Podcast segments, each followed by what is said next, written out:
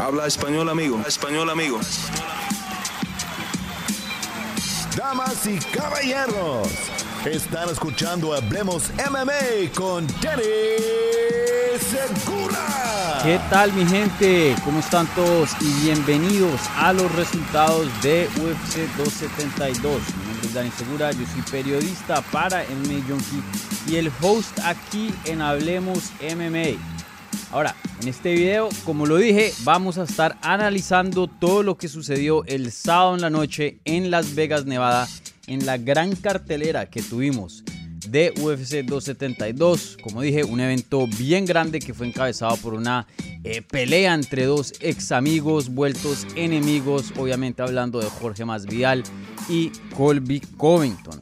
Una cartelera bien grande que nos deja bastante de qué analizar y, bueno, y, de qué hablar. Entonces eh, vamos a estar hablando sobre eso y, mucho más. Eh, les recuerdo, si están viendo esto en vivo, por favor denle un like al video. Igualmente suscríbanse al canal si no se han suscrito. Eh, síganos en todas las redes sociales, en arroba hablemos a mí en arroba Dani TV. Igualmente como ven aquí abajito, estamos en todas las plataformas de podcast si quieren tener este contenido en audio.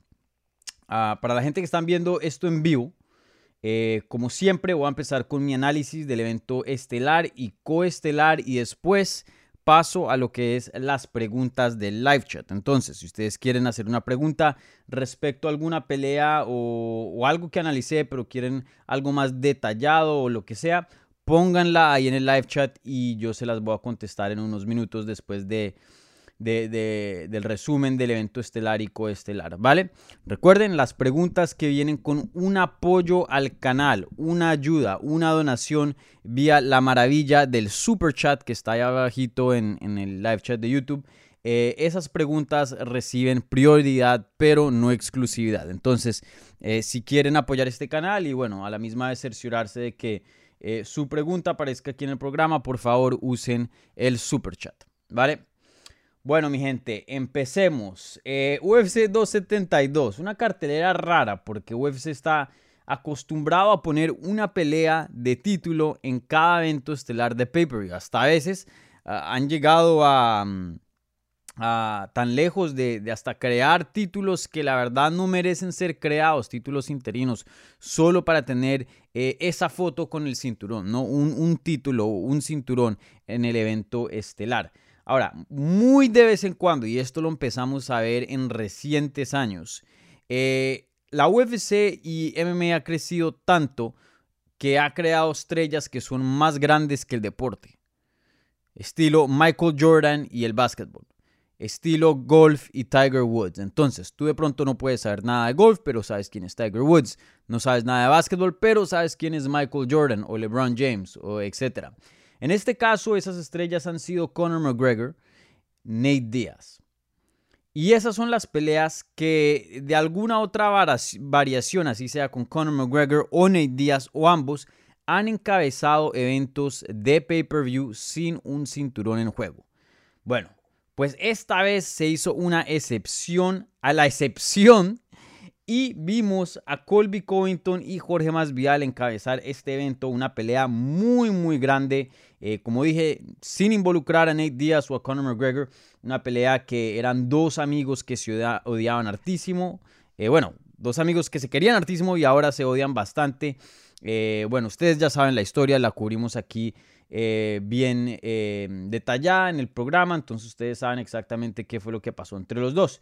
Y bueno, una pelea que entrando al combate, el sentir general era que sí, se odian, la promoción está bacana, eh, cuando empiezan a hablar de, del uno al otro, pues es, medio reñido, ¿no? ¿no? No, hay, no es como Conor McGregor y otras personas que le pasa por encima en lo que es el trash talk, pero cuando llegaba la hora de la verdad, a la hora de entrar al octágono y pelear, Colby Covington, eh, mucha gente pensaba que era un favorito por mucho y que debería dominar a Jorge Masvidal. Ahora, cada vez que eh, pasaban los días y nos acercábamos al evento, veíamos ciertas cositas que creo que cambiaron la percepción de muchas personas, incluyéndome a mí, viendo esta pelea mucho más pareja de lo que originalmente era cuando la anunciaron. Ahora, em, yo lo había dicho en la previa con Jorge Ebro y, en muchos otros programas. Colby Covington debe ser el favorito, eh, es el favorito y tiene más posibilidad de ganar. Ahora, yo sí le daba a Jorge Masvial un chance para ganar la pelea y sí pensaba que había un camino para que él pudiera ganar este combate. Lo dije, no iba a someter a Colby Covington y no le iba a ganar por decisión pero sí veía un escenario donde de pronto lo podía finalizar y, por eso eh, me fui basado a, escoger a Jorge Masvidal para ganar este combate. Pero bueno, eh, estuve incorrecto, ustedes saben que yo no tengo ningún problema en aceptar cuando estoy correcto, cuando estoy incorrecto. Y esta fue una de las veces que eh, mi análisis no, no atinó al 100%. Como les dije, sí pensaba que este resultado que vimos, que fue una decisión unánime a favor de Colby Covington, sí pensé que iba a ser el, más probable. Ahora, lo que vimos en el cuarto round, que fue em, un momento durante la pelea donde Jorge Masvidal hiere a Colby Covington y casi lo finaliza, no casi, pero sí lo puso en una situación donde de pronto se hubiera podido dar que eh, casi lo finaliza. Em, pensé que íbamos a ver más de eso. Pensé que iba a ser una pelea donde Colby Covington obviamente iba a controlar la lucha. Yo sabía qué tan buena la lucha era de Jorge Masvidal y qué tanto había trabajado eso y creo que lo vimos. Eh, Jorge, eh, eh, que Colby Covington no, la verdad, no tuvo mucho éxito con los takedowns. Sí tuvo éxito controlando, pero con los takedowns no fue como la pelea de Edson Barbosa y, Bryce Mitchell, que seguro más adelante vamos a hablar de ello, pero no fue una pelea donde vimos takedowns y que estaba encima y, uno, dos, tres, cuatro, cinco, seis takedowns. No, mucho de esto fue un poquitín de striking. Colby cerraba la distancia y lo, y lo presionaba contra la jaula. De pronto lo ponían una rodilla, de pronto lo ponían dos rodillas, eh, Jorge volvía y se paraba contra la jaula, presionado, de vuelta a una rodilla, clinch, ese, ese tipo de pelea. Entonces, eh, Colby controló la acción, eso sí veía, pero veía que Jorge Masvidal iba a tener éxito como lo tuvo en varios momentos de, de, esos rounds y que se zafaba y de pronto sí podía conectar con uno o dos puños y pensaba que Colby iba a estar tan enfocado en el takedown que en alguno de esos intercambios, en alguna de esa búsqueda del takedown, eh, Jorge Masvidal iba a encontrar su momento para eh, tocarlo y, bueno, más allá eh, seguir pegándole y, finalizarlo. Vimos eso en el cuarto round, pero lo que pasó fue que la presión de Colby Covington fue tan pero tan grande que cuando Jorge Masvidal por fin encontró su momento y, le hizo un knockdown prácticamente, técnicamente en el boxeo, de acuerdo al lenguaje del boxeo, sería un knockdown em, técnico, legal, ¿no? Porque puso una rodilla en el suelo. Entonces, eh, Jorge Masvidal consiguió el knockdown, pero no tuvo la energía de seguir adelante y finalizarlo. Más o menos sí como que lo persiguió, eh, sí mandó unos strikes eh, más, pero no lo suficiente para em, seguir generando daño y, poder finalizar a, a Colby Covington. Y bueno, un desempeño excelente de Colby Covington, de pronto no el más emocionante, no consiguió una mm, eh, finalización en esta ocasión, pero sí una decisión muy dominante, ganando 49-46, 50-44 y 50-45 en esta cartelera. Eh, yo pensé que el primer asalto se lo ganó Colby. El segundo asalto, viéndolo en vivo, mi transmisión de ESPN, y le pasó a muchas personas viendo aquí en Estados Unidos, no sé eh, si en Latinoamérica eh, o en otras partes, ¿no? España. Pero en el segundo round hubo más o menos 30 o 40 segundos donde la transmisión quedó fuera. Entonces, recuerden, eso es un, porcentaje bien grande del round. Entonces, viendo el segundo round me pareció bien parejo pero se lo di a, Colby Covington. Viéndolo ahora por la mañana ya en full, eh, me parece que fue un round eh, para Jorge Masvidal, el segundo asalto. El tercero se lo di a Colby. Em, y bueno, el cuarto creo que pues Jorge consiguió ese knockdown que eh, usualmente en una manera, en una pelea normal, le hubiera dado el round a Jorge Masvidal, pero antes de eso lo habían dominado tanto que aún así con el knockdown se lo di a Colby Covington y bueno, el quinto round fue lo dominó completamente, ¿no? Ahí eh, Jorge Masvidal estaba ya muy, muy fatigado, muy cansado y, no pudo pelear. Entonces, eh, este resultado no es controversial para nada, no nos deja ninguna duda que Colby Covington es el mejor peleador entre estos dos y que es el ganador correcto. Entonces, Em, entonces, bueno, eh, una pelea que como dije fue muy dominante, muy buena de parte de Colby Cointon, una pelea donde eh, Jorge Ebro, yo en la previa habíamos hablado que Colby Cointon tenía mucho más que perder y el que tenía que ganar aquí más era Jorge Masvidal. Entonces, no creo que esta pelea, esta victoria le haga mucho a Colby Cointon. Eh, no es una pelea, por ejemplo, si le hubiera ganado a un Gilbert Burns, a un Hamzat, que eso eh, pesa bastante. Una victoria sobre esos dos pesa bastante y lo pone en una posición cercana a retar por un título. No creo que eso sea el caso. Eh, sin duda una pelea muy vistosa. Entonces eso sí lo eleva, ¿no? En cuanto a, su fama, en cuanto al marketing y, todo eso. Eh, eso sí lo favorece mucho a, Colby Covington, pero no lo pone en una posición donde va a ser el siguiente retador del título. Creo que esta pelea que ficharon para UFC 273, un evento que yo estaré cubriendo en persona, entre Gilbert Burns y Hamza Shimaev, eh, el ganador de esa creo que em, va a ser el siguiente retador al título, obviamente después de que Leon Edwards pelee con el campeón Kamaru Usman. Pero bueno, eh, no una pelea que, le hace mucho a Colby Covington, pero sí le abre posibilidades. Colby Covington, aunque no lo quieran, aunque eh, no les caiga bien, es un buen peleador.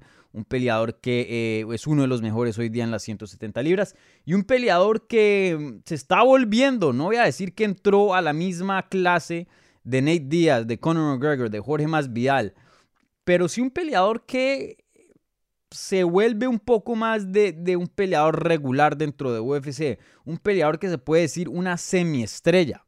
Ahora, ya veremos eh, los reportes de, los pay-per-views, si es que llegan a salir ya en, unas semanas, de acuerdo a, qué, también hizo este, este evento. Eh, pero por lo que uno ve en cuanto a redes, en cuanto a views, Colby Covington está moviendo bastante está moviendo bastante. Y bueno, una pelea con Jorge más vial, eventos estelares, gigante, entonces creo que eso va a aumentar aún más. Y, bueno, vemos que después de la pelea, Colby Covington pide una pelea con su ex compañero de equipo, eh, no sé si ex amigo, no creo, pero definitivamente un amigo de Jorge Masvidal, Dustin Poirier, que pues pelean las 155 libras, pero hace poco eh, mostró interés en 170. De hecho, hablando conmigo en una entrevista eh, fue cuando reveló esos datos. Em, y bueno, eh, creo que es una pelea que no tiene sentido, pero nos deja entender de la mentalidad de Colby Covington. Y, creo que Colby Covington, por más de que no lo quieran, porque yo sé que muchas personas no lo quieren, sí es un tipo inteligente. Y él creo que tiene una manera muy, muy, ¿cómo diría? Em, muy, muy real de ver su posición dentro de UFC. Hay muchas personas que, por ejemplo, un, Greg Hardy que venía de varias derrotas, Taito Iwasa lo había derrotado y estaba hablando que quería pelear por el título y pelear contra, eh, ¿cómo se llama? Tyson Fury, Deontay Wilder y es como que, brother, si estás viendo la realidad o no. Colby Covington creo que sí es un peleador muy centrado en eso y bueno, este call out que hace esta pelea que pidió contra Dustin Poirier nos deja entender de, de, dónde se ve él y dónde está la división. Él sabe que no le va a venir una pelea de título por ahora. Eh, pelear con otros contendientes dentro de la división top, pues siempre ayuda, ¿no? Eh, seguir sumando victorias. Pero no es que le vayan a, a cambiar el mundo teniendo en cuenta que está 0 y 2 contra el campeón. Entonces, ¿por qué no empezar a pedir peleas de dinero, por decir así? Peleas vistosas. Una pelea con Dustin Poirier sería muy vistosa ya que los dos se odian, tienen una historia eh, no exacta a la de Masvidal y Covington, pero definitivamente similar debido a que se odian y pues antes eran eh, ex compañeros de equipo, bueno, eran antes eh, compañeros de equipo. Entonces una pelea que es vistosa, vendería y, bueno, más que nada creo que le sigue aumentando em, la visibilidad, el marketing, la popularidad a Colby Covington. Entonces eh, nos deja saber mucho de, dónde Covington se ve hoy, hoy día de la división. Entonces vamos a ver qué le sigue. Para mí, lo que tiene sentido, yo sí pienso que Colby Covington sigue siendo probablemente la primera o la segunda amenaza más grande al título, depende de cómo veamos la pelea de Gilbert Burns o Hamza Shimaev, creo que eso puede cambiar nuestra perspectiva, pero ahí, o sea, él está ahí, él está ahí nomás. Esa primera pelea contra Kamaru Usman fue muy, muy reñida, lo finalizaron, sí, claro, en el último asalto, pero entrando al, al quinto round, yo pensé que iban 2 y 2 eh, o sea, era una pelea que cualquiera la, pudo haber ganado. Y bueno, la, la, última pelea que tuvieron el año pasado, pues fue muy reñida también. Eh, Camaro Usman creo que eh, fue un ganador claro, no creo que hubo mucha controversia ahí, pero sin duda no creo que no hay, no es difícil admitir que Colby Covington estaba dentro de la pelea y le dio una pelea dura de comienzo a fin. Entonces, eh, no me gustaría verlo en este tipo de peleas. Dustin Poirier es un peleador de 155 libras. Y si va a pelear con uno de 170, va a ser contra un ex peso ligero, tipo Nate Díaz o alguien de, ese estilo.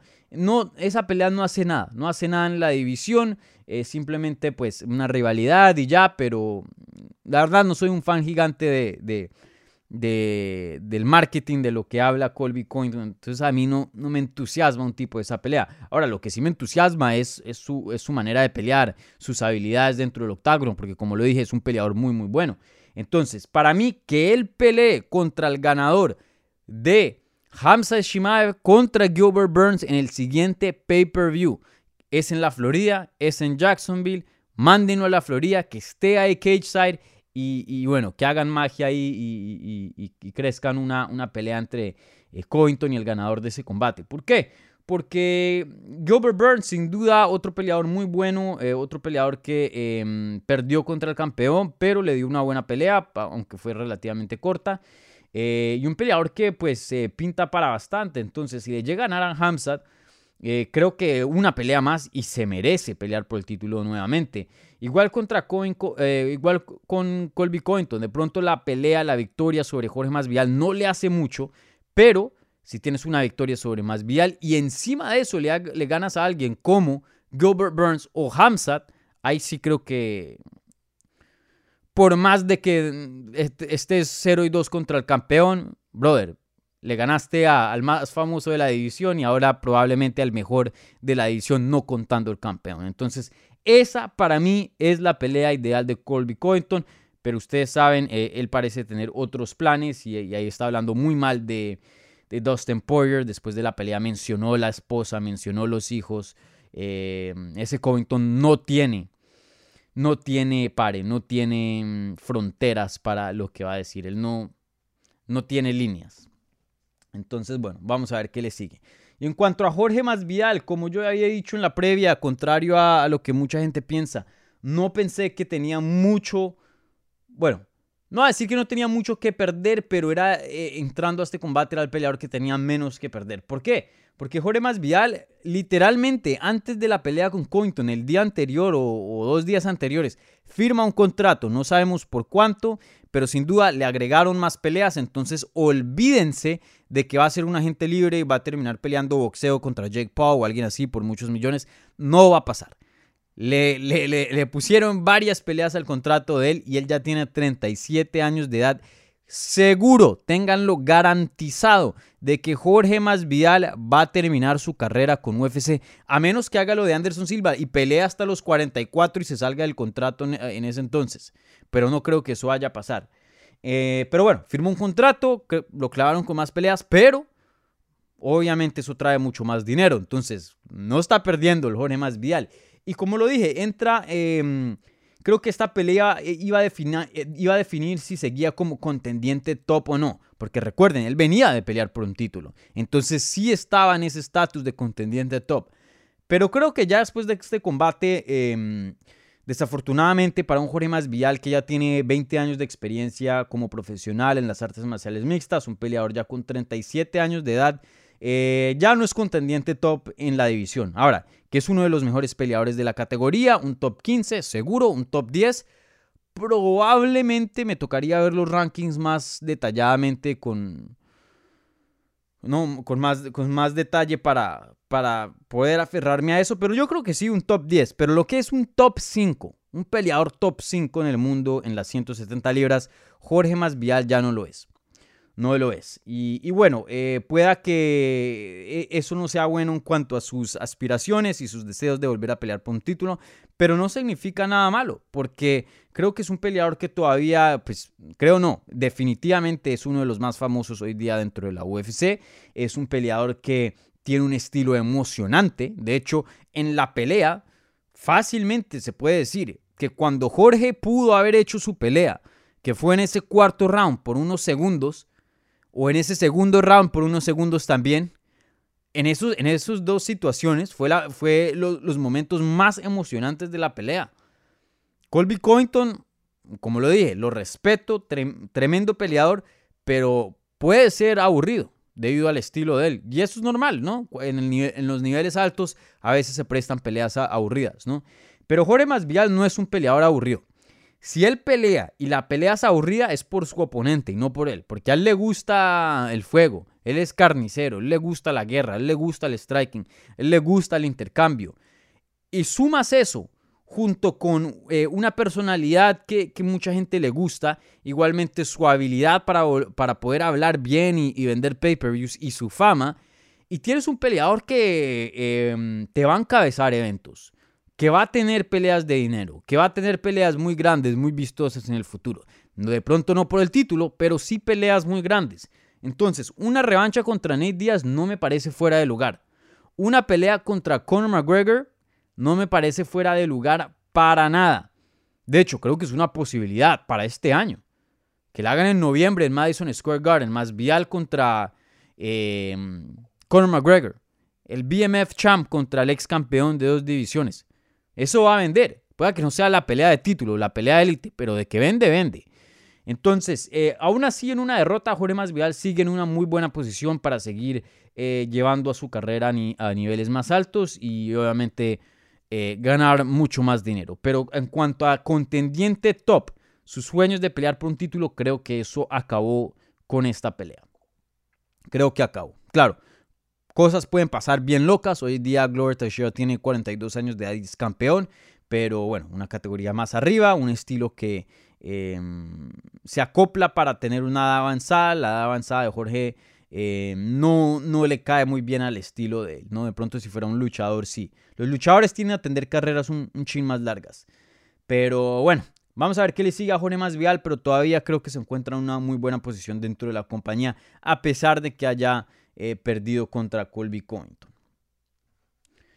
Bueno, ahora pasando al evento estelar y antes de eh, coestelar, perdón, y antes de que hablemos de la pelea que vimos en el evento coestelar, eh, les recuerdo a la gente que está viendo esto en vivo, por favor, un like a este video, ¿no? Están casi 70 personas viendo en vivo, nada más 30 likes, así que por favor, un like al video que ayuda a que este video lo encuentren más personas en YouTube. Igualmente suscríbanse al canal si son nuevos, bienvenidos.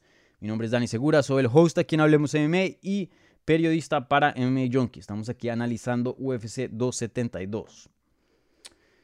Bueno, eh, les recuerdo también, si quieren hacer una pregunta, pónganlas ahí en el live chat. Ahí veo que, van varias. Eh, las preguntas que lleven una donación al canal vía la maravilla del super chat reciben prioridad, pero no exclusividad, ¿vale? Bueno, eh, empecemos con el evento coestelar y luego ya en unos minutos pasamos a las preguntas del live chat. Rafael Dos Anjos vence a Genato Moicano en una pelea eh, de un catchweight de 160 libras, una decisión unánime para Dos Anjos que leyó 49-45, 49-44 y 50-44. Bueno, eh, ¿qué puedo decir de este combate? Otra pelea que me equivoqué. Y no me equivoqué por mucho. No me equivoqué por mucho. Eh, creo que yo sobreestimé la condición en la que entraba Genato Moicano. ¿Por qué?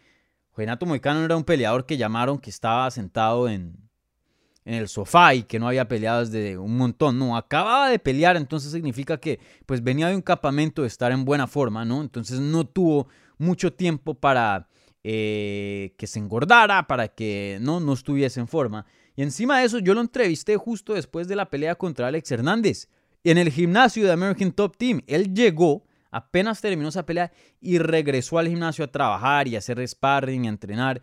Claro, no a un nivel como preparándose para una pelea, no a un nivel de campamento, pero que se mantuvo activo, se mantuvo activo. Entonces yo pensé que iba a entrar en mejor forma esta pelea con Rafael Dos Anjos y debido a sus habilidades pensé que tenía para ganarle a Dos Anjos. Eh, hoy día pienso que en cuanto a habilidades tiene para ganarle a Dos Anjos y creo que nos demostró eso en el combate. Porque mientras él estaba fresco, mientras él tenía energía, le ganaba a Dos Anjos. Ahora, hubo partes en el combate y partes muy largas donde eh, esa energía no estuvo presente. el primer round ya como en la mitad se veía cansado. Eh, Rafael Dos Anjos lo tumbaba al suelo y no se podía parar. Y parte de eso es porque, claro, Dos Anjos es un peleador excelente, tiene un control fenomenal en cuanto a su posición eh, por encima. Pero eh, también vimos a un Genato Moicano que estaba muy, muy desgastado. En ese segundo round ya se veía que no tenía nada. Nada, nada, nada. Y de hecho, en la esquina le dijeron, oye, ve y lo finalizas. Termínalo, ve, mándale la pelea. Porque sabían que una pelea de cinco rounds no iba a ganar. Incluso en, los comentaristas, Michael Bisping y Joe Rogan en, en la transmisión de inglés, decían lo mismo que, le mande a todas con un round y ya después que lo finalicen o que tiren la toalla, pero que dé todo un round, porque cinco rounds no va a ganar. Y bueno, vimos una pelea donde un Rafael dos Anjos fue mucho más fresco, tenía un condicionado mucho mejor, un condicionamiento, eh, controló la pelea mucho más con su wrestling. En cuanto al striking, sí estuvo bien parejo. Eh, creo que Dos Anjos le fue un poco mejor solamente porque, pues, como dije, estaba más fresco y tenía más volumen. Pero cuando Genato Moicano le metía el pie al acelerador, usaba lo poquito que tenía energía, técnica eh, contra técnica, le estaba ganando a Dos Años. Le conectaba, se, se veía bien. Y de hecho, esa fue una de las razones por qué este combate no lo detuvieron. De hecho, me atrevería a decir que la única razón por qué este combate llegó hasta el final porque ya después del tercer asalto, ya ese combate, muchas personas pensaban que lo iban a parar. ¿Por qué? Tenía una cortada bien grave, el, el, ojo hinchado, que casi ni podía ver su, su, y su actitud, su energía. Ya se veía un peleador derrotado, desgastado. Eh, y, comparando, bueno, si, si eso es equitativo, o sea, si eso es igual eh, para los dos peleadores, pues bueno, que sigan peleando. Pero Dos Anjos se veía fresco, Dos Anjos se veía que tenía mucho más castigo para dar. Entonces, em, ya mucha gente viendo en redes pedía que, que paran este combate, los comentaristas, que paran este combate. Pero apenas uno llega a decir eso, medio, medio Genato Moicano coge un chin de energía y pa, pa, pa, le pega, lo conecta, medio em, pone a, Dos Anjos medio groggy, ¿no? Eh, le empieza a sangrar un, un chin Dos Anjos. Entonces ahí uno dice, bueno, pues de pronto hay un chance, déjenlo un chin más, déjenlo un chin más. Y así sucesivamente Genato Moicano eh, pudo rescatar la pelea de que la detuviera un referí. De todas maneras hay un, buen caso para que hubieran em, parado ese combate, pero usualmente, especialmente en boxeo, y boxeo hace un excelente trabajo en esto, un combate se debería parar cuando la pelea ya no es reñida, cuando, cuando el peleador que va perdiendo no tiene chance de ganar. Y hay muchos ejemplos. Vean a Valentina Shevchenko contra Priscila Cachoeira. Vean a mm, Raquel Pennington contra Amanda Nunes. Vean a... Hay muchos ejemplos, hay muchos ejemplos que uno dice, aquí no veo un camino. Ni en la lucha le está ganando, ni en el striking, ni en el jiu-jitsu, ni tiene más energía que el otro. El otro se está cansando, entonces de pronto puede haber un cambio de, de energía, ¿no? no, nada de eso. Eh, em, bueno, algunas de esas cosas estuvieron presentes, pero, pero no todo. Sí veíamos un, chance para Genato Moicano dentro de ese combate. Entonces, eh, por eso no pararon el combate, pero sin duda un mundo de castigo que le dieron a Genato Moicano. Yo dije en Twitter, 50 mil dólares no es nada para lo que le dieron a Genato Moicano en cuanto a, castigo. Entonces eso que le den un Fight of the Night un performance of the night. Ah, mira, tremenda pelea, 50 mil dólares. No, no, no, no. A ese, a ese man tocarle tres, cinco veces más que eso, porque eh, ese corazón y, todo lo que dejó en esa jaula, dejó parte de sí mismo en esa jaula, fue algo duro de ver, duro de ver. Y bueno, Dana White no dijo números, pero sí dijo vamos a, compensarlo y, darle un buen dinero porque se lo merece. Entonces espero que eso sea el caso. Eh, y bueno, una pelea donde, como dije, Genato Micano se vio muy bien, aún así en, derrota, aún así en paliza. Creo que muestra eh, un corazón increíble, una habilidad increíble, porque sí estaba ganando partes de ese combate. Pienso que todavía hay cosas muy grandes para él. Simplemente, pues, una pelea dura contra un ex campeón y encima de eso corto aviso y no estaba en las condiciones. Entonces, no, no, las cosas no estaban a favor para Genato Micano en ese combate y, bueno, ahí sí lo vimos. Eh, en cuanto a Rafael dos Anjos, em, se pone una posición interesante, ya viene dos victorias consecutivas desde que cambia de categoría y regresa a 155 libras, porque Antes había peleado 8 peleas en 170, después de una carrera muy larga en 155, donde se volvió campeón de UFC, perdió su título y después las cortadas de peso eran muy muy duras. Se sube a 170, tiene una carrera medio complicada porque sí, exitosa, llegó a pelear por un título interino contra el mismo Colby Covington, perdió, pero también tuvo varias derrotas, de hecho 4 y 4 en sus 8, 8 combates en 170. Y bueno, regresa a 155 y se ha visto bien. Eh, ahora, toca a poner un asterisco ahí pequeñito al lado de esas victorias. Y no quiero criticar a Dos Años mucho porque estas cosas fueron eh, fuera de su control. Él hizo lo que tenía que hacer. Él fue el profesional. Él llegó, pesó en la báscula, dio el peso y llegó a lo que es el final, pero sus oponentes no. La primera pelea en 155 de su regreso tenía que pelear contra Islam Makachev. Islam Makachev eh, creo que le dio COVID o se lesionó fuera del combate. Entró Paul Felder, un peleador que estaba retirado con días de anticipación. Dos años le gana. Ahora, tenía que pelear contra Rafael Fisif, un peleador que venía de un campamento completo, una racha muy muy buena, de hecho tenía una victoria sobre Moicano. Y bueno, le da COVID la semana de la pelea, síntomas muy muy fuertes, queda fuera y meten a Moicano. Entonces, Moicano sin campamento completo. Felder retirado y sin campamento completo y no había peleado en un montón de tiempo. Entonces, las victorias, no voy a decir que no pesan, porque sí, sí, son dos victorias y, oponentes buenos, pero esos dos oponentes no estaban en buenas circunstancias. Entonces, por eso toca hacer un asterisco pequeñito ahí al lado de, esas victorias. Y, y, mis respetos a dos años, porque otra vez, él fue el profesional, él fue el que llegó al día de la pelea eh, esas cosas fueran, fueron de, estuvieron fuera del control de él. Pero bueno, vamos a ver eh, qué le sigue a él. Él quiere una pelea con Conor McGregor, la quiere desde hace muchísimo tiempo, la sigue pidiendo, pero él no es un hombre grande, no creo que se la den, creo que eh, McGregor tiene cero de interés pelear con él. Y bueno, Dos Años también tiene un estilo de, de, una base de wrestling y de ground and pound muy bueno. Eh, no le favorece para nada a Conor McGregor un tipo de, esa pelea y a la misma vez dos años no es un nombre muy popular. Entonces, en ningún lado, no creo, o sea, no veo cómo Conor McGregor acepte una pelea con dos años. Entonces creo que se puede olvidar de esa. También había pedido una pelea eh, justo después de su combate contra Masvial. No creo que esa pase también. Em, no sé dónde se encuentra Dos Años, porque veo que pide peleas de dinero y no está pidiendo peleas por el título. Entonces no sé qué pasa ahí. Pero sin duda creo que hoy día es un peleador que puede tener una, una campaña más al título. Le veo complicado, pues porque Olivera es un animal eh, y también dos años ya tiene 37 años de edad, pero de que se está viendo bien, se está viendo bien. Entonces, em, no sé, para mí de pronto que le den un top 5 a ver cómo se ve, como dije, tiene 37 años de edad, no creo que eh, tenga mucho tiempo para darle un camino largo al título, no. Que lo prueben ya a ver si sí si, si, está o, no.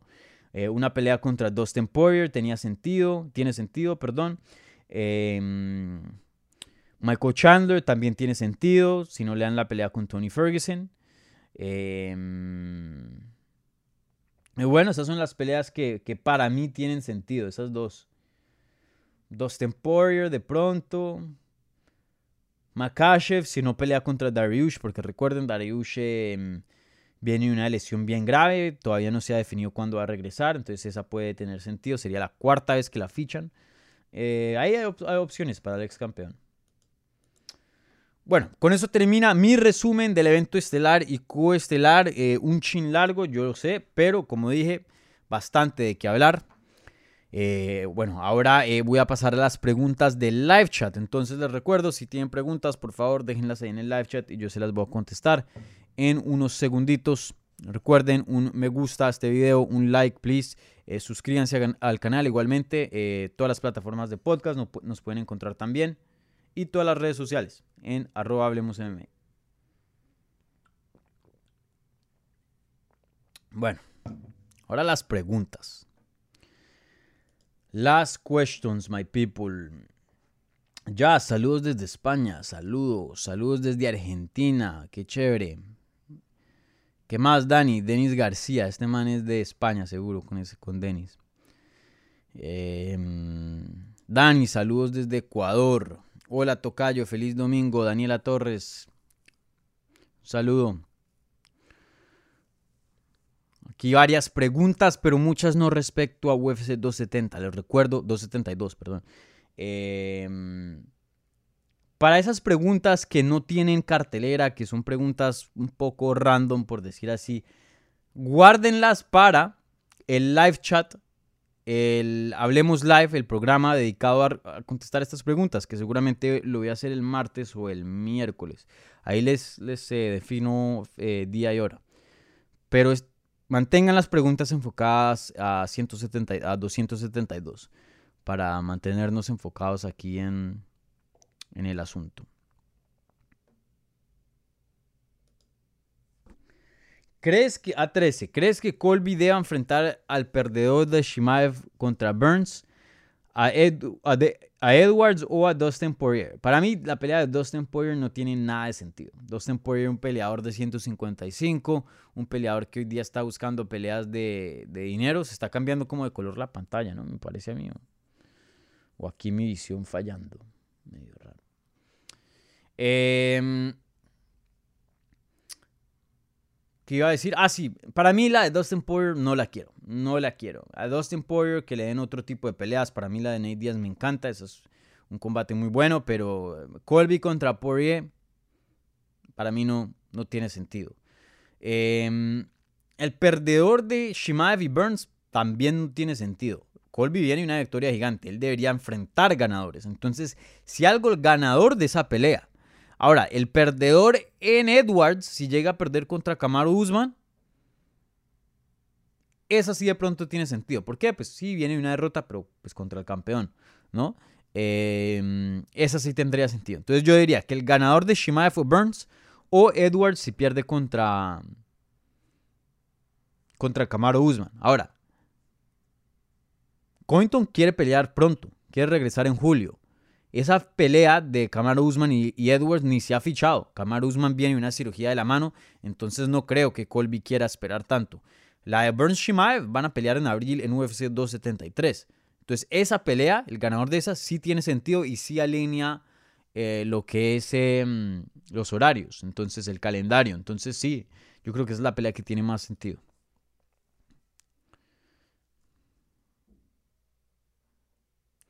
Nicolás Quiroja, eh, hola mi Rolo, buen día. Más Vidal le faltó y Dana White dijo que no sabía qué hacer con Jorge. Pues Dana White, no, no, no tomen muy a pecho lo que dice Dana White. Primero que todo, nunca. Él dice muchas cosas que pasan, que no pasan, entonces eso es uno. Dos, después de la pelea, él nunca le gusta hacer decisiones. Entonces no es algo contra Colby Cointon, pero sí en todos los, todos los periodistas siempre le preguntan, bueno, ¿qué sigue para tal persona? Y él no sé. ¿Qué sigue para este? No sé. Y esta, no sé. Él nunca sabe. ¿Por qué? Porque él no quiere tomar decisiones emocionales. En el pasado de pronto sí eh, hablaba de, ciertas cosas, hacía ciertas promesas, pero a veces pasan cosas que un peleador se, em, se lesiona y, le había dicho que le prometía el título o, no puede pelear en esa fecha, lo otro. Entonces prefieren no decir nada. Esperan al martes, que es cuando hacen update a los rankings, cuando él se reúne con los matchmakers y, con el equipo de UFC y ahí empiezan a hablar de posibilidades y, bueno, se obtiene más información. Pero después de la pelea nunca, nunca se sabe. Entonces, a menos que sea algo muy obvio, por decir, em, no sé, em, un peleador que... Em, no sé qué ejemplo dar, pero...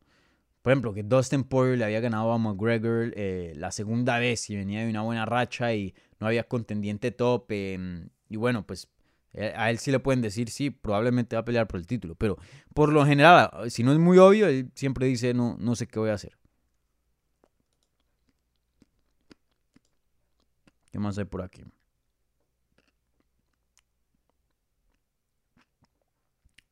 Francisco Vega, ya contesté esa pregunta.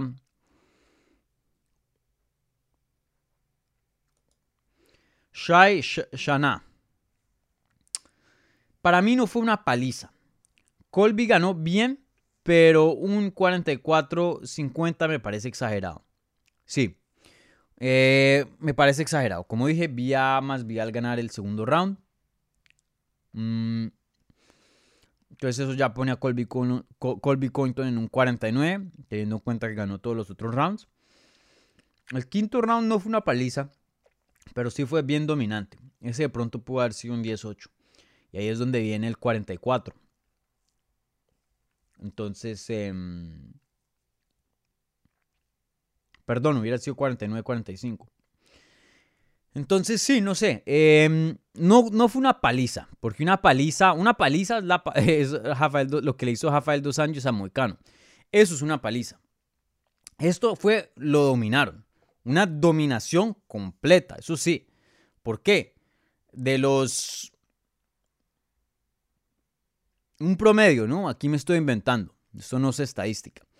Pero de los 5 minutos de cada round, o bueno, pongámoslo de toda la pelea. De los 25 minutos de la pelea, Colby Cointon probablemente estuvo en control 20, eh, y más Vidal unos 5. Eso es dominación, eso es... O sea, que lo dominaron, definitivamente. Lo neutralizaron completo. Pero que le dieron una paliza, no. De hecho, la cara de Jorge estaba lo más de bien. Él mismo dijo después de la rueda de prensa, el único que me duele es el ojo que me hurgó en el primer round. Más allá, me siento divinamente. Y sí, no tenía ninguna cortada, no tenía nada. De hecho, el daño más grande de la pelea fue ocasionado por Jorge Masvidal. Las patadas a, a las piernas y ese knockdown que consiguió en el cuarto round. Pero, pero paliza no fue. Que lo dominaron, sí.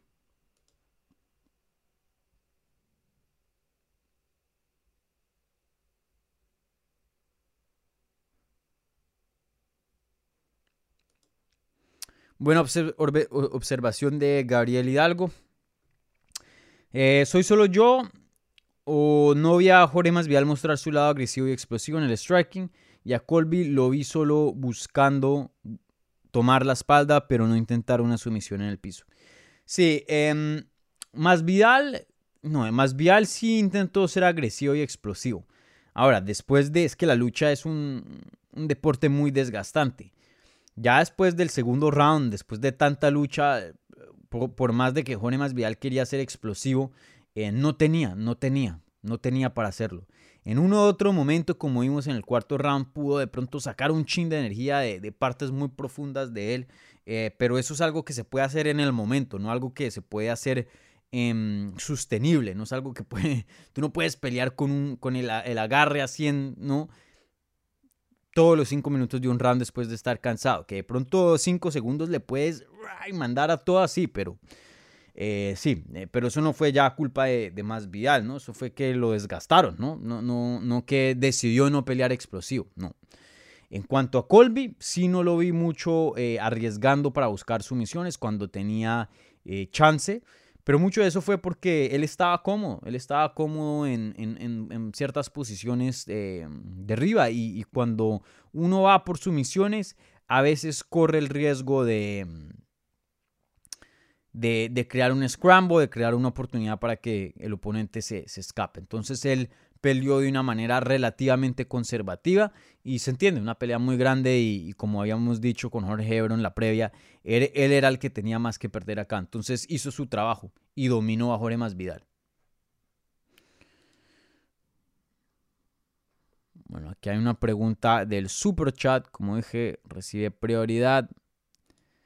Masvidal contra Luke Bucket. Ya, eh, buena, buena sugerencia. Em, buena sugerencia. Sería una pelea que le favorece en cuanto a estilos a Jorge Masvidal. Yo creo que me iría y, escogería a Luque para ganar ese combate. Pero, pero sin duda no es un luchador. Creo que ya a este punto Jorge Masvidal no lo deberían poner contra luchadores. Ya entra ese territorio que eh, como dije, no es un peleador que estamos intentando comprobar a ver si es un retador al título. No, ya lo comprobamos. Dudo que vuelva a ser dudo que vuelva a pelear por un título. Y, si lo que le queda es todavía nombre y, es un peleador con un estilo emocionante, pues pónganlo en peleas grandes y emocionantes. Y esta sería una de ellas, una pelea eh, de strikers, una pelea que pinta para bastante, una pelea que le favorece al estilo de Juan Masvidal en cuanto a, que él se pueda lucir, ¿no? Y, pueda estar en lo suyo, pero aún así yo creo que me iría con, con Vicente Luque, pero sí, una muy buena sugerencia. Eh, buena sugerencia, sí. Excelente, ya. Aquí hay otras de Super Chat, creo que esa fue la única. Les recuerdo, si tienen preguntas, si quieren donar y apoyar al canal, ahí está el Super Chat abierto. Bueno, em, ¿qué otras preguntas hay por aquí? Anthony Akije Sigama.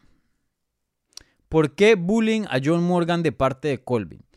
Sí, para los que vieron la, rueda de prensa en inglés, mi ex colega, porque recientemente se fue de la página aquí de MMA Junkie, ahora está en The Underground, John Morgan. Mm, una excelente persona, una persona que me cae muy bien. Em, no sé por qué, pero Colby le, cogió bronca y, y, ahora cada vez que John Morgan le hace una pregunta, así sea en un día de medios o en la rueda de prensa, Colby le dice, dame 10 lagartijas, dame 10 push-ups. Y, no lo deja, no lo deja hacer preguntas, y a menos que haga sus 10 push-ups, y pues John Morgan no lo hace. Eh, y, bueno, y ahí queda. Y pues bueno, no, no sé cuál es el beef. John Morgan eh, dice que él tampoco sabe. Mm, a mí me parece que él siempre ha sido justo con Colby en su análisis. O sea, hay gente que... O sea, tú puedes decir, a mí no me gusta el, el trash talk de Colby, pero pues como, como, como yo, a mí no me gusta.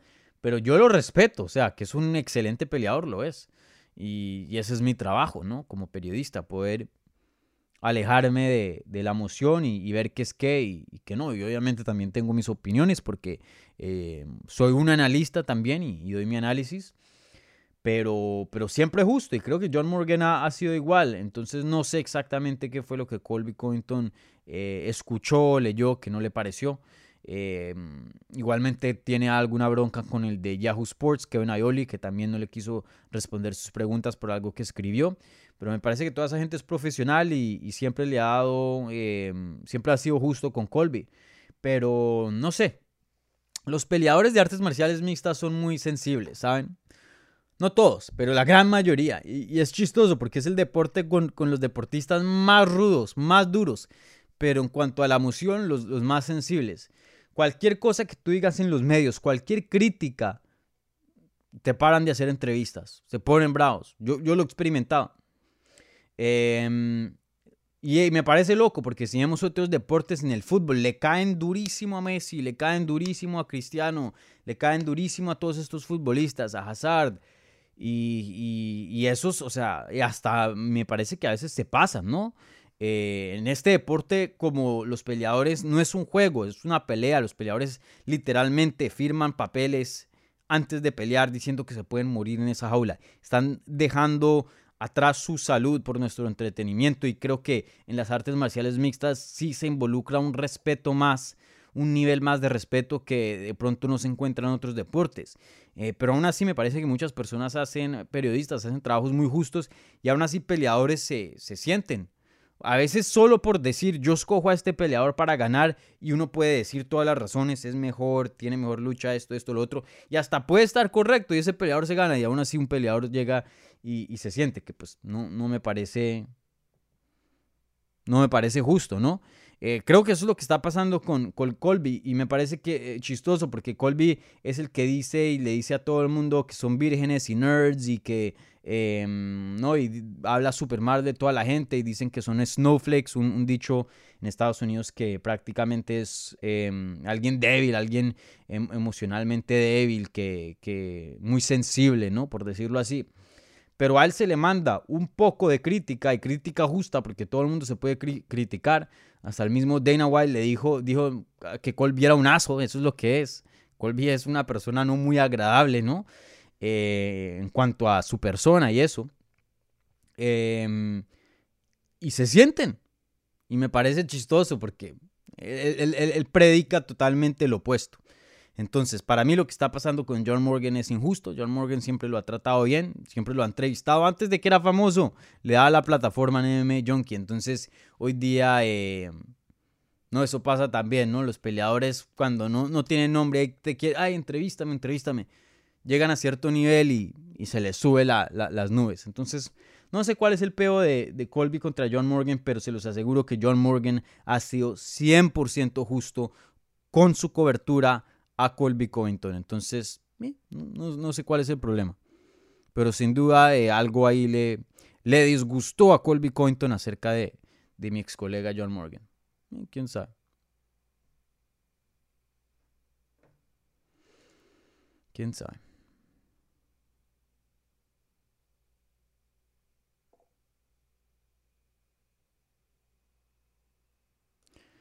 Emerson Negrón, saludos desde Perú. Aquí está toda Latinoamérica, toda España presente. O sea, aquí tenemos Perú, Argentina, Colombia, Ecuador, España. ¿Quién más? Pongan ahí de, de, dónde están viendo esta transmisión. Me gusta saber. Em, saludos a mi gente peruana. Eh, Dustin camina casi en 190 libras, incluso más que Covington si pelean 170. No tendría ningún pretexto o excusa para pelear en welter con él si no lo hace, ¿sería por miedo? No, primero que todo, Dustin Poirier. O sea, Dustin Poirier, déjenme les leo el récord de Dustin Poirier. Primero que todo, ningún peleador tiene miedo. Seamos claros.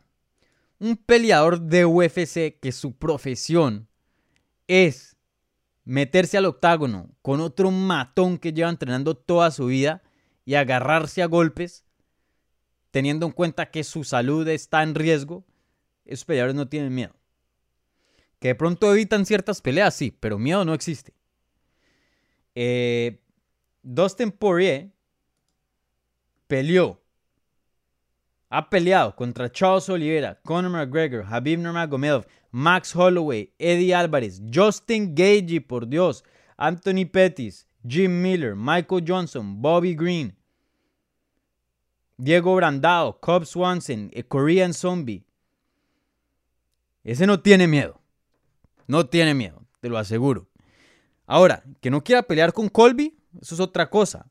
Eh, no sé por qué. Lo que él dice es que él no le quiere dar la plataforma, porque si comparamos de fama, creo que Dustin Poirier tiene más fama que, que, que el Kobe Covington y no le quiere dar ese, o sea, no le quiere dar esa plataforma. Él dice que él no quiere pelear con él, no quiere, él no quiere ayudarlo a que haga dinero, porque al aceptar una pelea con él es una transacción de dinero. Los dos nos vamos a beneficiar mutuamente.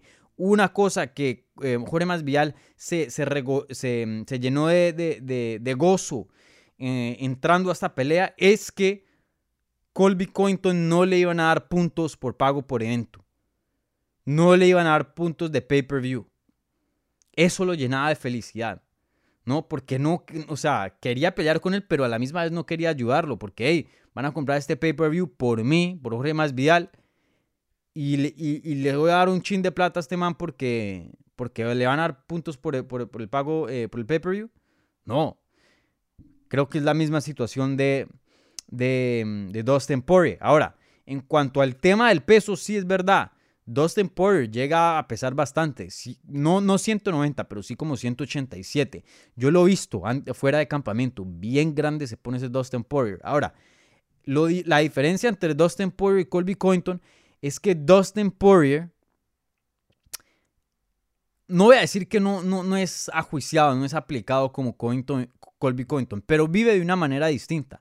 Él siempre entrena, pero no siempre entrena duro. Le entrena duro cuando le dan una pelea, le dan un campamento, pero cuando no, disfruta su vida, se relaja un poquito en la dieta y llega a subir bastante de peso.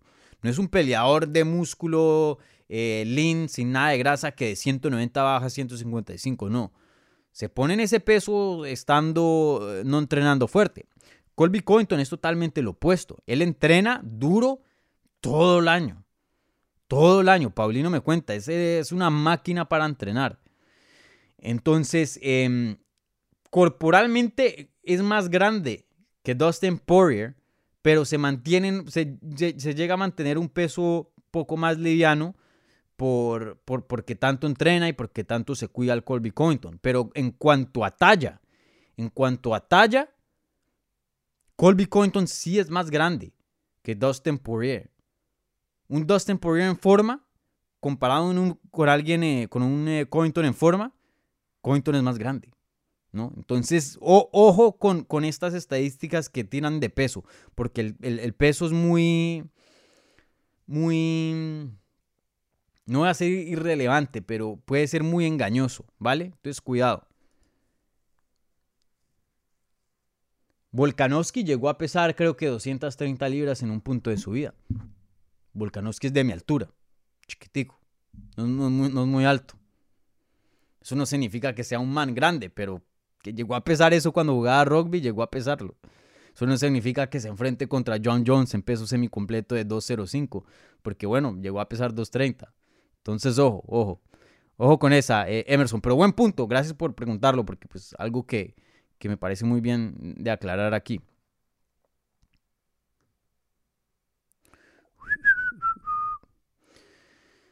Bueno, eh, ya nos estamos acercando a la hora, cinco minutos más, entonces contesto un par de preguntas más y me voy. Recuerden, si quieren cerciorarse de que su pregunta sea contestada, por favor, mándenla ahí con un apoyito al canal, ¿vale? Bueno, ¿qué dice por aquí? Eh,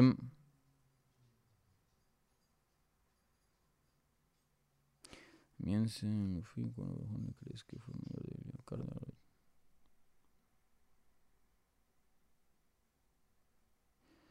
¿Qué más preguntas por aquí?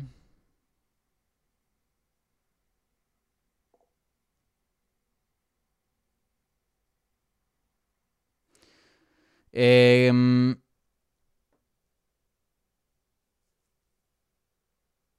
saludos desde Ecuador, otro, otro de Ecuador. Aquí. Guatentarrina. Guate, Tarrina. ¿Ves derrotando a Masvial un top 5? Yo lo veo sin nivel para estar en el top 10, si quisiera. Saludos desde Ecuador. Wow, bastantes eh, personas aquí de Ecuador, qué chévere. Eh, a ver, veamos eh, peso pesos de, de 170 libras. Top 5 no lo veo. O sea, que es posible de que, o sea, es casi Casi no, pero pues llegó a de pronto llegar cerca de finalizar a Colby Covington. O sea, que puede ganar, todo el mundo puede ganar dentro de los mejores, pues porque eh, pues existe la suerte del puño. Pero en cuanto a, a, la habilidad de competir, hoy día no creo que Jorge Masvidal pueda competir con top 5. No le doy chance para ganarle a Kamaru Usman, no le doy chance para ganarle a Colby Covington después de ver esta pelea, o muy poco. Gilbert Burns tampoco eh, lo considero favorito entrando a este combate. Eh, contra Leon Edwards tampoco lo considero favorito. Contra Vicente Luque. Mm, ahí tiene más chance por, por la falta de lucha de, Vicente Luque y, y, el hecho de que Vicente es más striking. Entonces pues le favorece a, a Jorge Masvial, pero como había dicho, para mí Vicente Luque sería el favorito. Belao Mohamed, un luchador muy bueno, no veo cómo Jorge Masvial eh, puede ser el favorito contra él. Entonces ya fuera del top 5 no le veo ninguna pelea favorable, ¿no? Em, ya si nos vamos fuera del top 5, ya la cosa se pone interesante. Jorge Masvial le puede ganar a Steven Thompson. Pues tuvieron una pelea muy reñida, si no estoy mal, ¿no? Ellos dos pelearon hace, ¿cuánto fue? Ya les digo. Ellos pelearon en en el 2017 y ganó Steven Thompson, pero fue una pelea creo que reñida. Entonces, eh, y bueno, hoy día eh, Thompson es mucho mayor que, que Jorge Masvidal, si no estoy mal. Eh, Thompson ya tiene 39 años de edad, ya va para 40 ahorita. bueno, acabo de cumplir los 39. Entonces, em, Claro, eh, Jorge Masvidal le puede ganar a Steven Thompson, le puede ganar a Neil Magny. Sean Brady, mm, esa está dura porque Sean Brady es un buen luchador. Michael Chiesa, que está en el número 10, Masvidal ya le ganó al Michael Chiesa. Entonces, em, yo creo que sí, yo creo que Jorge Masvidal es un top 10. Ahora, ¿de dónde lo pones dentro del top 10? Ya eso es de tu criterio y obviamente eh, tendríamos que verlo pelear para, para poder tener un, poder descifrar eso mejor, pero, pero que tiene para competir con los del top 10, sí, claro. O sea, ya les acabé de nombrar varios nombres que le puede ganar, o que le ha ganado. Entonces, eh, más bien al top 5 no, pero top 10 sí. Sin duda sigue siendo entre los, los 10 mejores de, de la división. Martín Antonio Olivares eh, Vieira ya sabemos los números que hizo el evento, no, y no se saben por semanas. Eso se demora el, conteo y, el, proceso. Eso no es así de fácil de que al otro día ya, ya saben. Creo que más o menos pueden tener una idea, pero, pero por lo general es complicado, es complicado.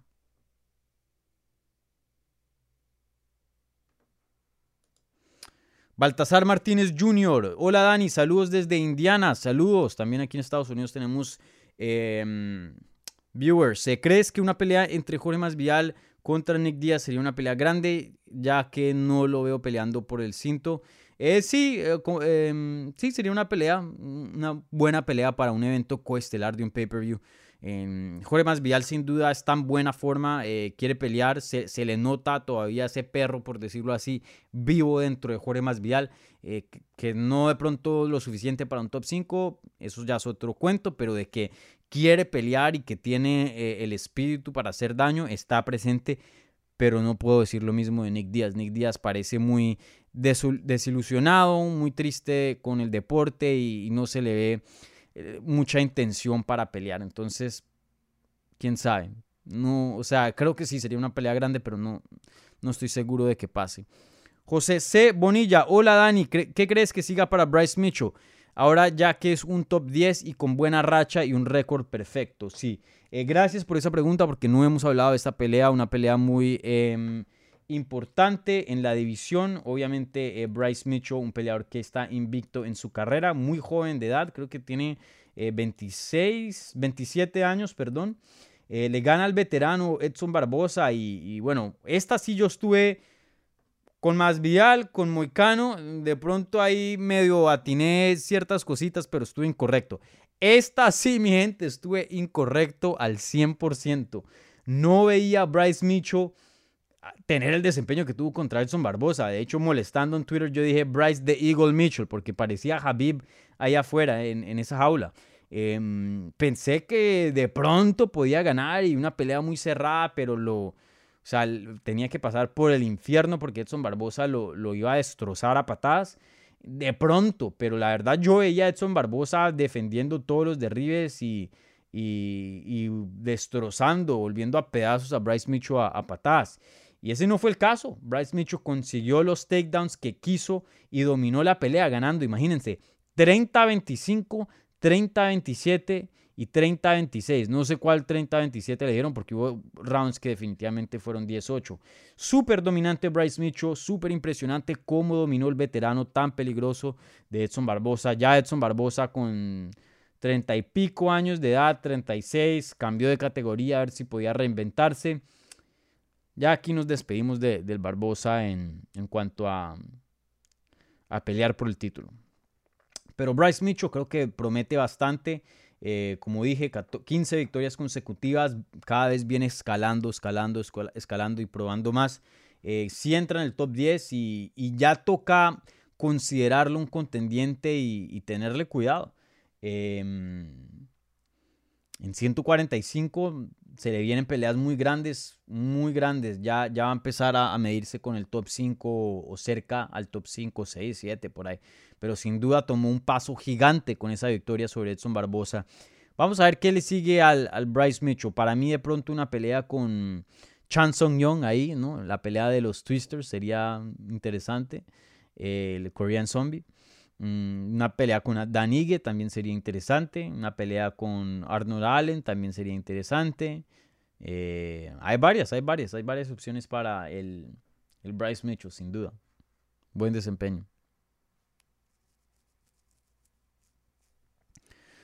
Mr. Macaron, Moicano es un guerrero. ¿Crees que con preparación podría ganar? Sí, eso fue lo que yo vi en el combate. Creo que lo que vino fue un, un moicano que le faltaban habilidades para ganar, le faltó fue preparación, le, faltó fue acondicionamiento, le faltó fue tiempo para una estrategia.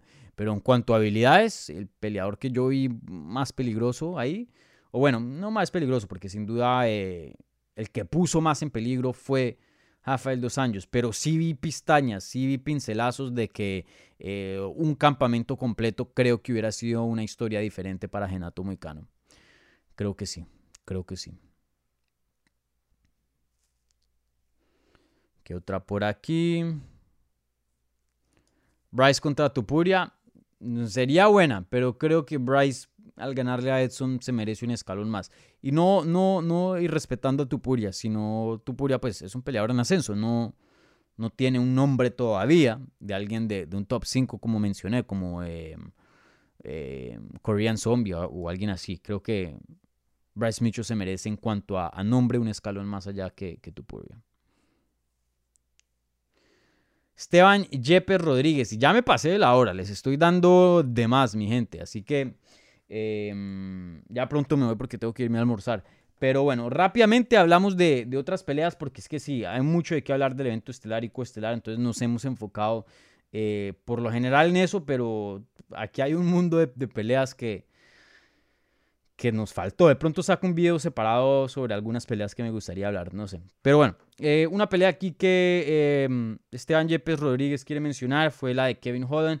Kevin Holland en la cartelera estelar consigue un TKO en el segundo round sobre el brasilero Alex Cowboy Olivera. Fue su primera pelea en las 170 libras desde el 2017. Su primera pelea en las 170 libras desde que entró a UFC.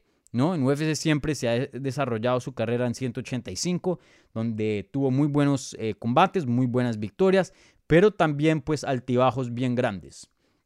Hoy día eh, se vio muy bien en 170, no se vio un peleador que el corte eh, de las 15 libras de más lo afectó mucho.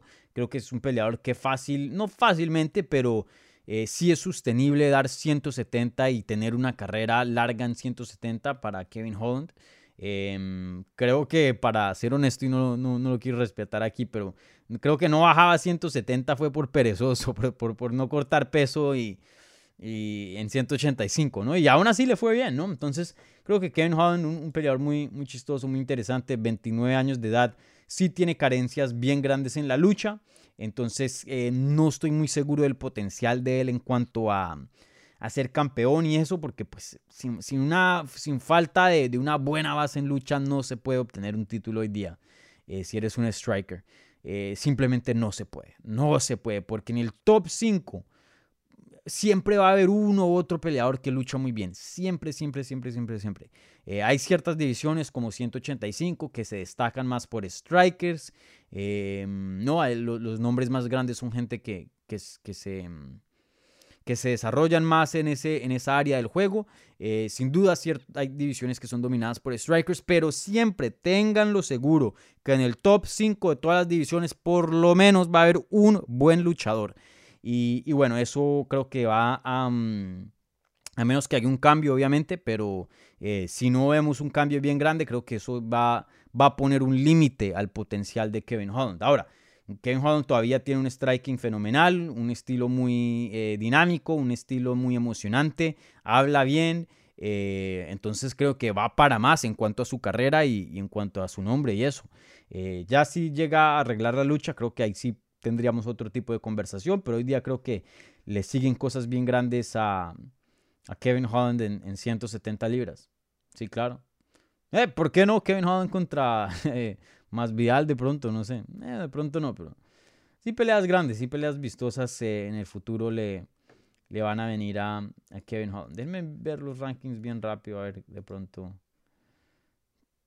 qué pelea sería interesante. Solo, solo de curiosidad. Steven Thompson. Steven Thompson contra Kevin Holland. Esa me gustaría. Em, Jeff New contra Kevin Holland. Buena. Hasta el Poncinibio contra Kevin Holland. Sería bueno. Mm, hay varias peleas buenas ahí para, para Kevin Holland. ¿Por qué no?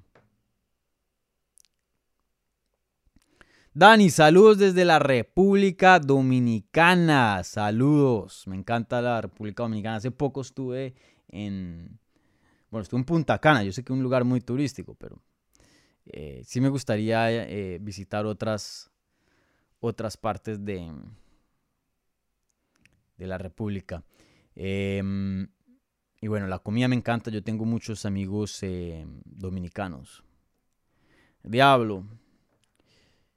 A ver, aquí pregunta Gregorio Rafael Cádiz Santana. Em, Dani, saludos de la Republicana. ¿Qué opinas de la derrota de Greg Hardy?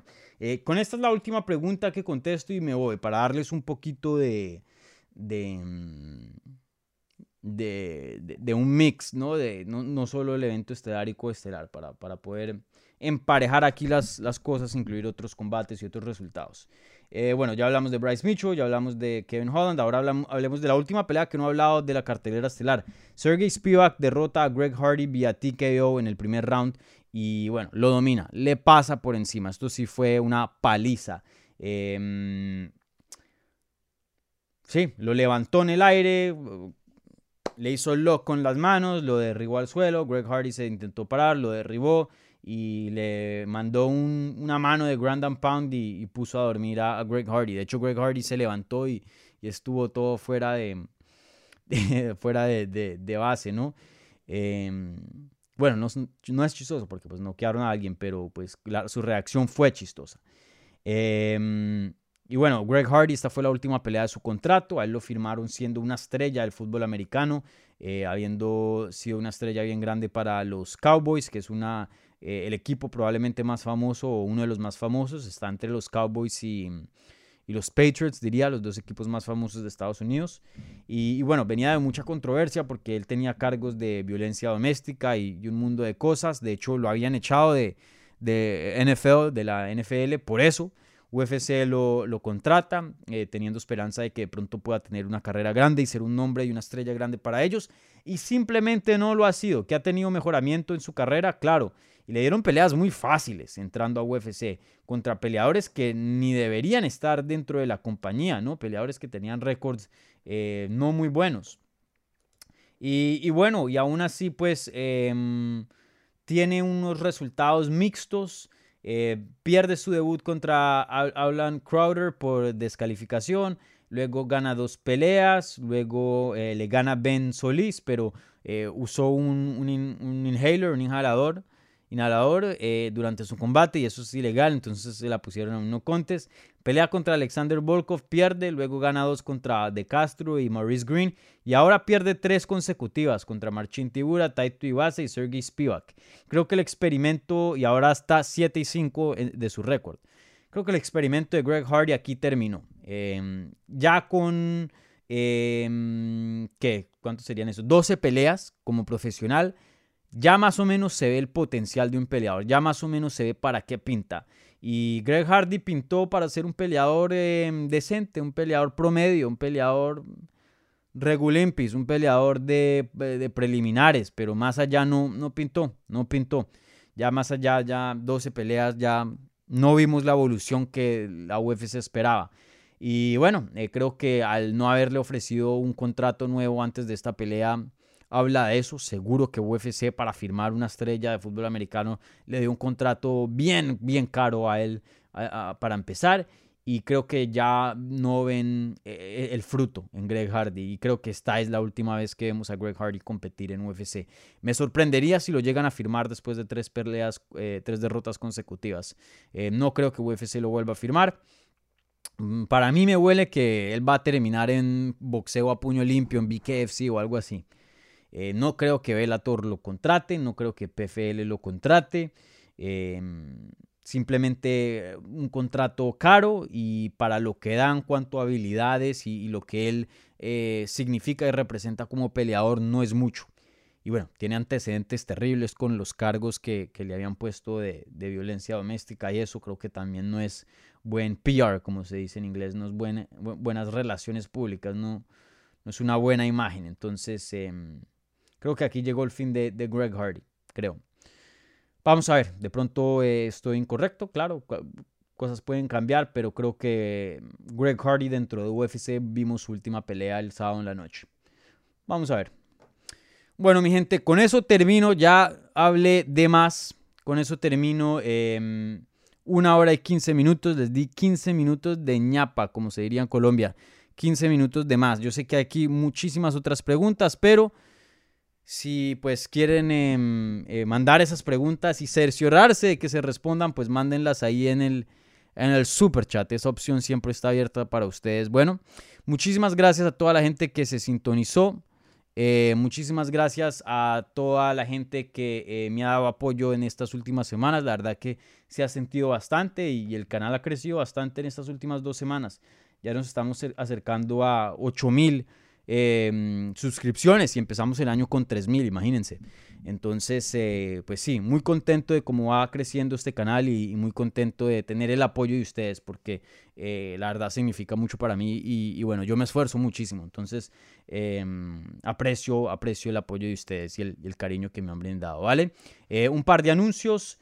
Em, ya lo había anunciado en el último episodio de Hablemos Live, pero Lo vuelvo y lo repito para los que se lo perdieron. Eh, ya estamos de vuelta en Apple Podcast. Entonces, si quieren todo este contenido en audio, búsquenlo en Apple Podcast. Simplemente busquen Hablemos MMA. Eh, si están ya suscritos al feed y no les está llegando contenido es porque ese feed quedó cancelado. Apple Podcast, yo no sé qué pasó ahí, pero ahí hubo un problema. Entonces me tocó hacer un nuevo feed.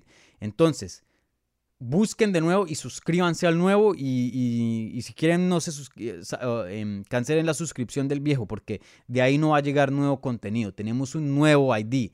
Entonces, eh, suscríbanse al nuevo ID, ¿vale? Simplemente busquen Hablemos MMA en Apple Podcast y ahí lo van a encontrar. O si van en, en los detalles de, en la pestaña de los detalles del canal, ahí tengo pues todos los links a las redes y el link a Apple Podcast. Por favor, déjenme un buen review en Apple Podcast. Ahí ya vi que dejó uno bueno hace un par de días. Eso ayuda muchísimo y ayuda a que la gente encuentre este programa y podamos seguir creciendo. Y bueno, yo siempre les he prometido y, lo he cumplido. Mientras seguimos creciendo, hacemos cosas más bacanas. Les dije, cuando lleguemos a 3.000 suscripciones, hacemos el episodio de Hablemos Live.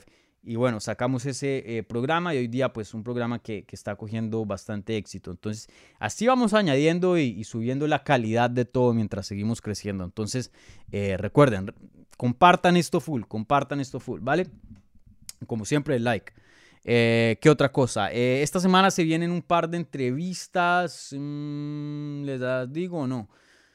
No, no, porque todavía no tengo un 100% concreto las horas y eso, pero se vienen un par de entrevistas, así que atentos. Eh, recuerden, el miércoles pelea Karina Rodríguez, la mexicana, defiende su título de Invicta en Invicta FC 46. Entonces, em, tenemos la entrevista con ella aquí en el canal, entonces eh, chequen esa entrevista. Eh, y, bueno, creo que eso es todo. Creo que me está faltando algo. Ah, esta semana voy a cubrir Eagle FC. Entonces, eh, en MMA Junkie pueden esperar contenido de Eagle FC en inglés. Y bueno, de ahí veo que puedo sacar en español, pero por lo general la mayoría va a ser en inglés. Eh, probablemente eh, tenga un chance otra vez de entrevistar a Javib, ojalá que ese sea el caso. y bueno, Ahí eh, les, los mantengo al tanto. El próximo episodio de Hablemos Live, eh, tengo que ver el horario de, eventos de Eagle FC para poder acoplarme, pero probablemente va a ser el miércoles por la mañana.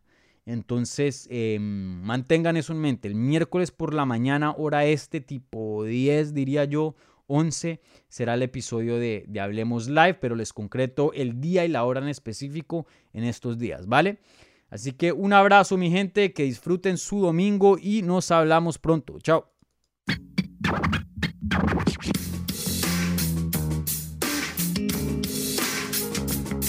Gracias por escuchar Hablemos MMA.